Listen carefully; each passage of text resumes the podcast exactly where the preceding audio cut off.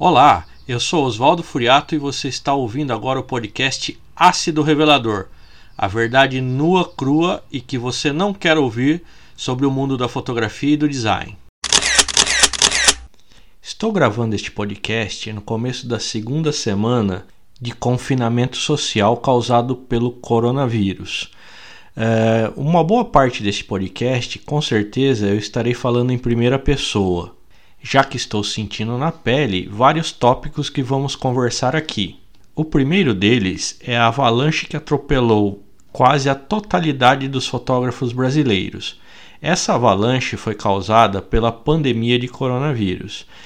De um dia para o outro, profissionais que trabalham no mundo da imagem viram seus trabalhos sendo cancelados ou adiados inesperadamente.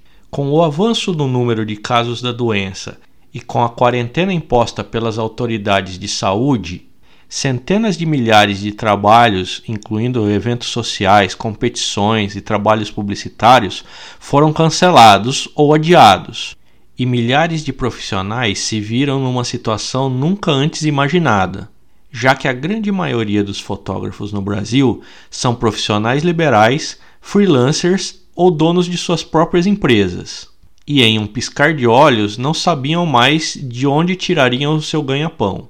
Isso aconteceu comigo e com certeza com mais algum fotógrafo que você conheça. O segundo ponto que eu gostaria de abordar é sobre o confinamento. O confinamento não é uma novidade na vida de um fotógrafo, já que eles estão acostumados, por exemplo, a ficar dias em seus escritórios tratando fotografias. Há ainda profissionais que trabalham em certas áreas da fotografia onde o confinamento faz parte do serviço. Um bom exemplo são os fotógrafos de natureza e vida selvagem, que às vezes ficam durante horas ou até mesmo dias camuflados no meio do mato, esperando para registrar a imagem de um pássaro raro.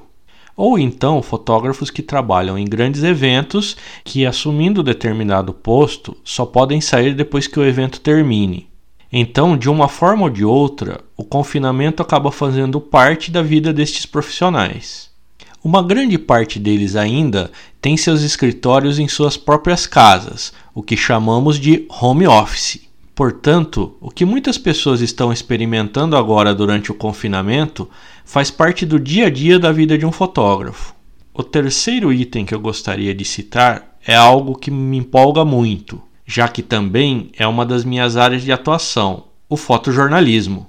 Sendo essa, na minha opinião, uma das áreas mais encantadoras e viciantes que um fotógrafo pode trabalhar.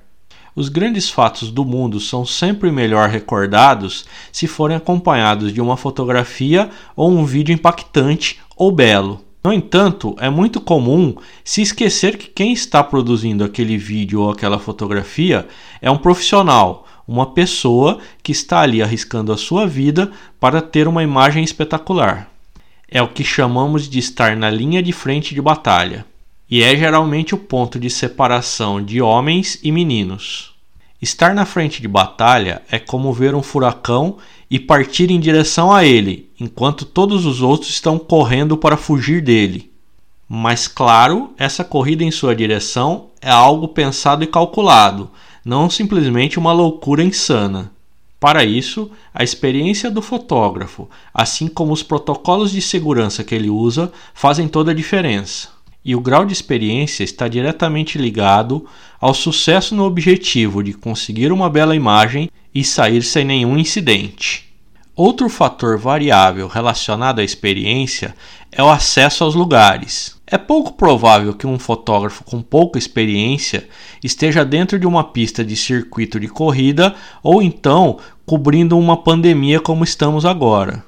Os riscos de incidentes ou acidentes são muito grandes, e um profissional com menos experiência com certeza terá dificuldades na hora de se proteger. É lógico que nada impede que um fotógrafo experiente tenha um incidente ou acidente, mas as chances são muito menores do que alguém com menos experiência. Eu mesmo estou há alguns dias preparando meus protocolos de segurança para a cobertura da pandemia que vou realizar. É tudo uma questão de planejamento, enquanto aguardo o momento exato de começar a produzir as fotos. Durante a fase de planejamento, eu pensei em quais equipamentos usar, quais lugares elas serão feitas, me informei sobre protocolos de segurança de saúde, equipamentos de proteção pessoal necessários e, claro, me preparei psicologicamente para isso. É claro que você que está ouvindo isso pode pensar: nossa, esse cara é louco, todo mundo querendo fugir do vírus e ele querendo ir em direção a ele. Na verdade, tudo está bem pensado e planejado para que eu consiga boas imagens sem nenhum tipo de incidente ou acidente. Além disso, tenho olhado fotografias de vários profissionais que cobrem a pandemia no mundo. Confesso inclusive que estou fazendo uma pequena coleção das melhores que vi. Claro que a ideia não é copiar a fotografia deles, e sim elevar o meu nível em algo próximo ao que eles estão fazendo. Se você que está me ouvindo entrar nos sites ou redes sociais de grandes agências de fotografia do mundo, como AFP ou Reuters, verá verdadeiras obras de arte sobre a pandemia, onde a grande maioria das fotos não precisam nem de legenda para se entender o que está acontecendo. Várias delas, inclusive, com potencial para entrar para a história, como aconteceu com muitas no ataque de 11 de setembro nos Estados Unidos ou em tantos outros eventos que fazem parte da história mundial. Mas voltando à carreira dos fotógrafos, seus trabalhos e negócios, o futuro é sombrio. Como eu disse em outro podcast, a fotografia no Brasil é encarada como algo secundário e, portanto, a sua retomada não será tão rápida. Sem falar que não sabemos quantos fotógrafos resistirão na profissão até que essa retomada aconteça. Acredito ainda que o canibalismo na profissão será ainda maior, com profissionais jogando seus valores lá embaixo para tentar fechar algum negócio. Enfim, os próximos meses serão tensos. Que Deus nos abençoe e quero finalizar hoje com uma salva de palma a todos esses fotógrafos que estão na frente de batalha. E se você quiser ver um tema aqui no Ácido Revelador, é só me procurar no Instagram arroba Osvaldo F, Osvaldo escrito com V, e me mandar um direct.